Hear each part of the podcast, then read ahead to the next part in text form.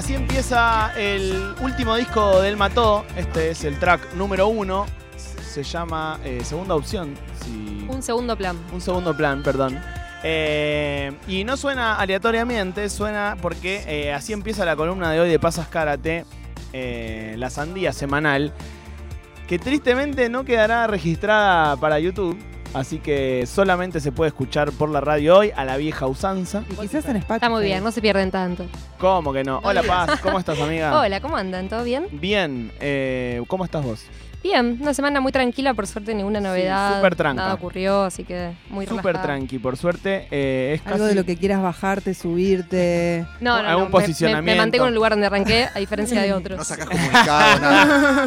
No, no, me voy a quedar acá, me voy a quedar acá. Eh, Paz, eh, ¿por qué suena el Mató y por qué suena este tema del último disco del Mató? Suena el mató porque, bueno, está cerrando el año y un vicio que tenemos los periodistas es hacer eh, selecciones, listas, rankings. Y se me ocurrió eh, hablar, no de- específicamente de los mejores eh, discos, aunque para mí este fue uno muy bueno de este año, sino hablar de cuatro discos que reflejan alguna forma de crisis en la que estamos en los últimos tres años, crisis existencial, ¿no? Me refiero a una crisis post-pandémica, podemos decir. Pensemos que los discos que salieron este año se grabaron en los últimos meses, probablemente se escribieron meses antes. No, y también, cual- o sea, en crisis económica estamos un tiempo, No, o sea, no, no, también. Por eso hay como diferentes tipos de crisis. De hecho, creo que mm, en el caso del Mató eh, hay algunas líneas que sugieren eh, alguna crisis como de incertidumbre respecto al, al futuro material. sí. Hay como algunas letras que hablan un poco de eso.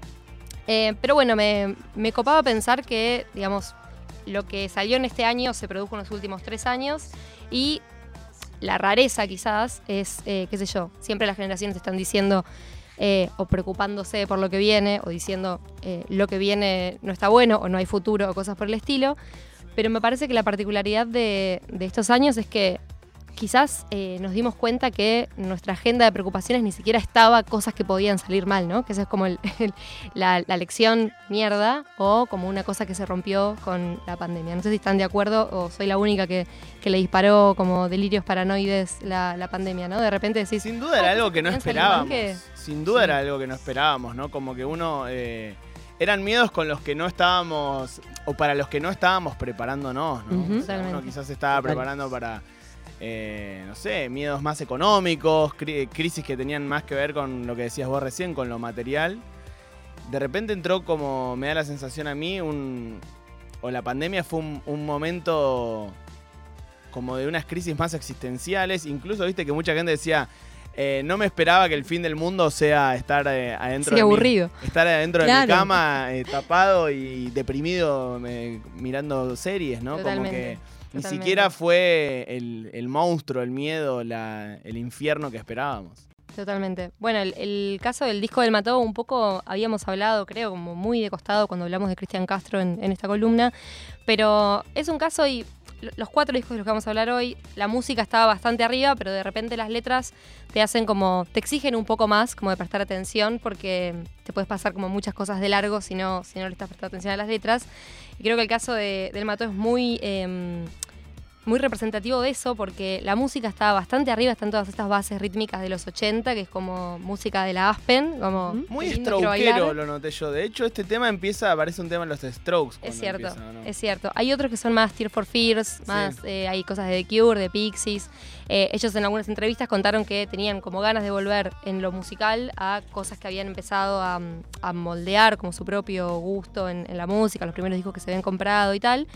Pero que en las letras les había pasado que eh, después de sacar la mm, síntesis O'Connor, eh, Santiago eh, me, me contó en una entrevista para el diario que como que se había quedado con la idea de que había sido súper bajón y dijo, bueno, el próximo disco quiero que sea como más luminoso, que esté más arriba. Y después sacaron, bueno, los lados B de la síntesis O'Connor, el disco de Ocupas, o sea, como Sí. planteos que estaban más o menos preseteados, que, que no, que no estaban como pensando en el concepto del disco. Y bueno, cuando se sentó a escribir, dijo, bueno, no, no, no puedo escribir nada de luminoso, como que todo bastante roto digamos no hay una perspectiva de que algunas cosas que están mal eh, se vayan a arreglar.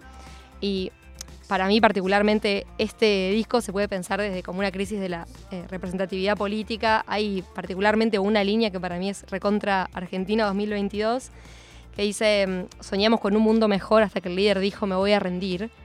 Y hay así un montón de eh, planteos de mi plana no está funcionando o no pinta que va a funcionar, pero no, no tengo ni puta idea cuál puede ser el plan B que sí funcione, ¿no? Sí, también eh, este tema que está sonando ahora, que acaba de Tantas empezar, cosas buenas. eh, es un poco, se dijo mucho, ¿no? Pero la contraposición a más o menos bien, eh, aquel himno generacional que de alguna forma eh, me parece sentimos todos, ¿no? O sea, papá, dame un poquito de guita, vieja, todo va a estar bien, amigo, está todo bien, vamos, más o menos lo vamos piloteando.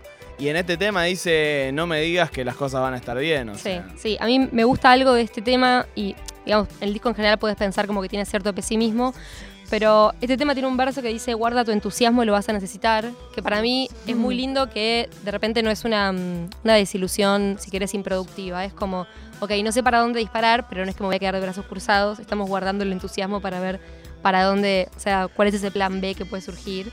Em, que me parece que es eh, más interesante por ahí que quedarse en, como en un lugar más indignado, ¿no? Coherencia, por favor. Eso te iba a decir.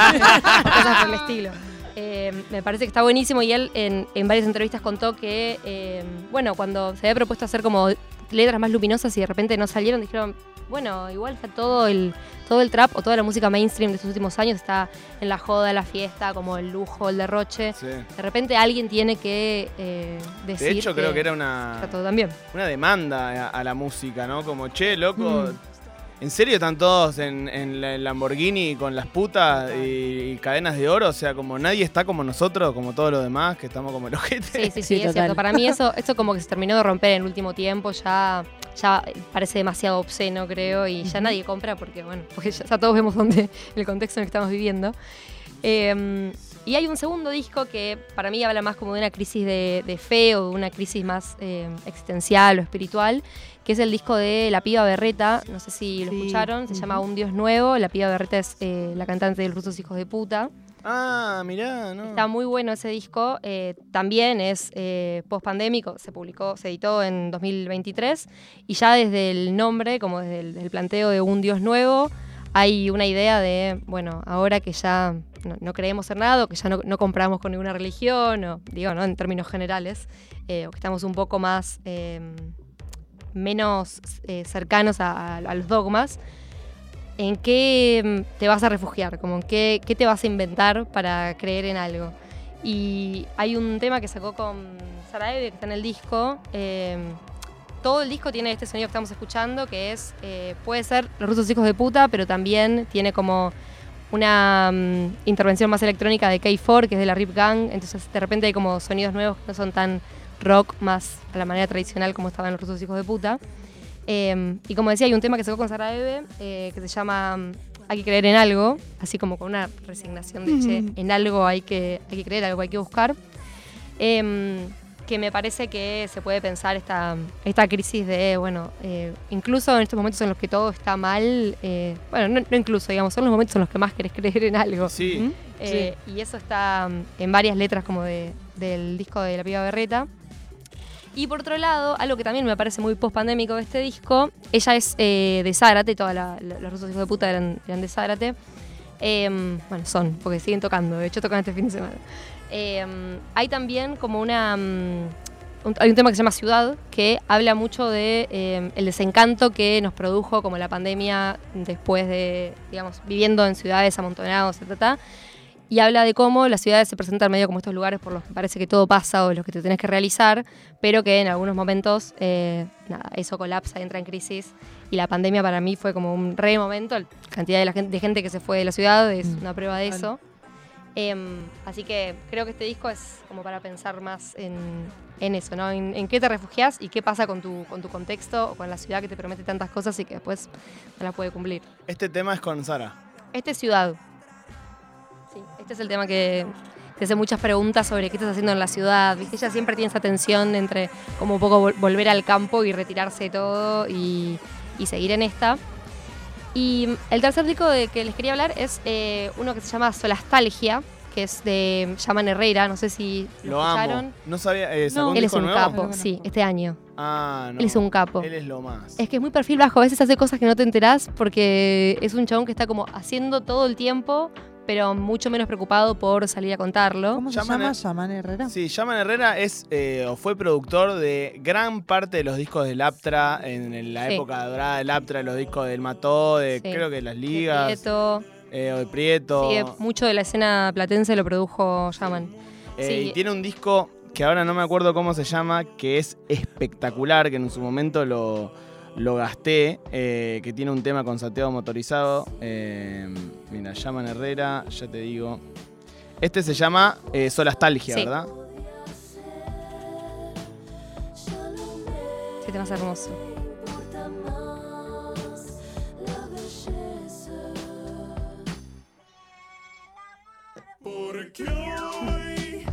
Estamos escuchando Febril Pantalla con Mariana Michi. Mientras Marcos busca cuál es el disco del que quiere hablar. Sí. ¿Lo encontraste? No. No, no, no. no. ¿eh? Él es bárbaro. Él es bárbaro y hace algo eh, muy distinto. Bueno, él es, es de Chubut y durante su periodo de estudiante y su adultez joven, digamos, estuvo mucho tiempo en La Plata y produjo todos esos discos que, que estabas mencionando. eh, y pasó a integrar como parte de esa escena. Ahora vuelve a vivir en la Patagonia, entonces hace este disco que es. No sé, es como la música que vos te imaginás que puede ser alguien que vive en la Patagonia. Tal cual. Es rock, tiene como elementos folclóricos, es recontra experimental. Y este nombre, esta palabra solastalgia, con la que yo no estaba familiarizada, significa. Es ese término que, que por ahí conocemos un poco más que se llama ecoansiedad. Ah, mira. Sí, solastalgia es como el estrés o el malestar que te genera em, básicamente deterioro medioambiental. Mm. Así que este es como para mí el disco para, para pensar en algo que también dejó medio en crisis, que es como nuestra relación con, con el ambiente, o sea, muy profundizado con la pandemia, pero que tampoco es tan nuevo. Em, tiene otro tema también muy lindo eh, que se llama Dormida, que grabó con la cantautora platense Carmen Sánchez Viamonte, que cuenta una historia medio como si fuera el final de Don't Look Up, algo por el estilo, como que el mundo se termina y todo explota, y igual es bellísimo y es poético, pero el, el planeta acaba de explotar, básicamente. Em, y bueno, y él cuenta en varias entrevistas que, lógicamente, como está viviendo en la Patagonia, también algo que le ocurrió, eh, estos temas los hizo un poco antes de la pandemia, pero escribió mucho eh, durante la cuarentena. Y él dice que algo que ocurre es que cuando estás viviendo, es lógico, ¿no? Cuando estás viviendo como muy en contacto con la naturaleza, todos esos indicadores de que eh, el, el clima está cambiando y que de repente la naturaleza está respondiendo de maneras diferentes, son mucho más difíciles de ignorar que si por ahí vivís en la ciudad, ¿no? Entonces, Sí, que escribió este un disco árbol que... cada dos semanas. Sí, bueno, o sea, habla de, qué sé yo, eh, está nevando menos, cosas por el estilo, o los incendios, o de repente necesitas mucha más energía para vivir en lugares que están como un poco más aislados y no tan urbanizados, y como, no sé, salta toda la electricidad, como deja de funcionar, no alcanza. Eh, este disco es muy, muy lindo eh, y bueno, muy conectado con esa serie de preocupaciones, digamos, en torno a, a lo medioambiental. ¿Cómo se llama? Solastalgia. Solastalgia, De Yaman Herrera. Ya encontré el que decía yo. que era que cual- es de Yaman y los pilares de la creación. Ah, no, él eh, solo solista, sino como con una banda, no sé. Y el disco se llama Sueño Real, es de 2015. En Sí. su momento lo gasté. Tiene un temazo con Santiago Motorizado. es un poco más lisérgico ese, me parece, ¿no? Sí, pero igual tiene esto que decías vos que es bárbaro, eh, de, que es la música de una persona que vive en la Patagonia. Sí, te reconecta con eso. Desde los instrumentos que usa también. Sí, es- más folclórico.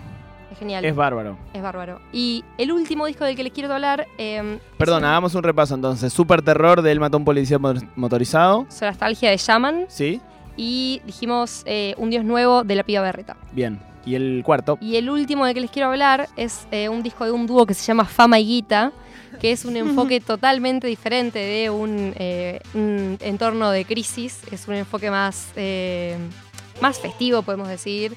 Eh, las personas que viven en Buenos Aires quizás vieron el, algún graffiti de Fama y Guita, porque está por todos lados como el No Me Baño, por ejemplo. Ah, Eh, ¿esos son ellos? Fama y Guita es este dúo. Ah. No, No Me Baño no, pero Ah, digo, más o menos así De de, ese estilo, de ese de- estilo. de presente en la ciudad está. Eh, que es un dúo como de punk queer muy fiestero y muy performático. Que para mí el tipo de crisis que, que representa o en el que está pensando es más en estos eh, excesos de los que hablábamos cuando pensábamos eh, o cuando mencionábamos lo de Santiago diciendo, che, toda la música está hablando como del lujo, esto ya es obsceno, yo qué sé. Fama y Guita, ya desde el nombre de- del dúo se ríe un poco de eso. sacaron un disco este año que se llama Anarquía en Palermo Soja. Eh, y todos los temas están buenísimos. Es una banda muy del vivo, como muy para ver tipo performance.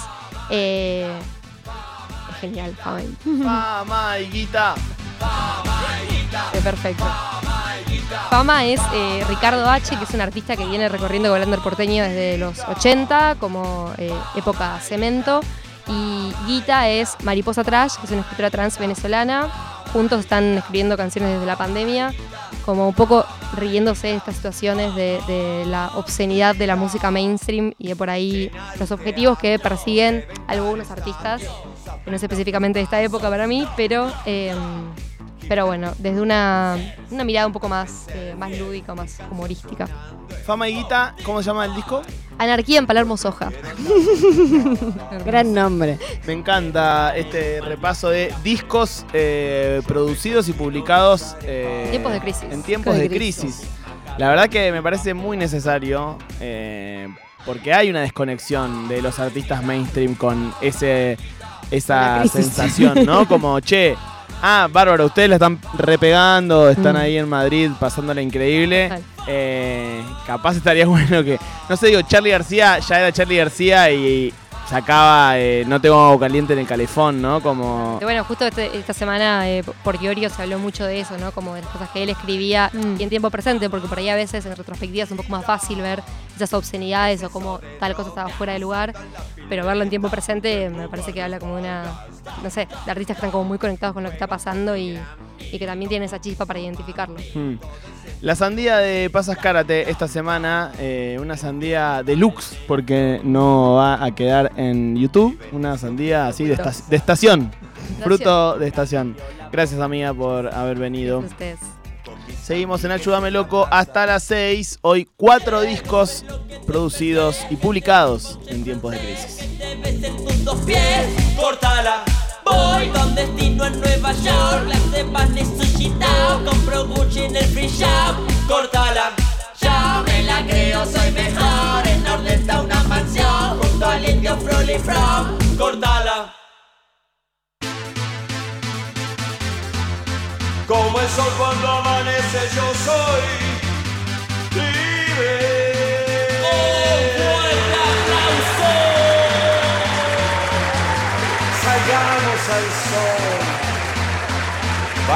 a brillar. Millones de estrellas en esta oscura noche nos iluminan. Wow.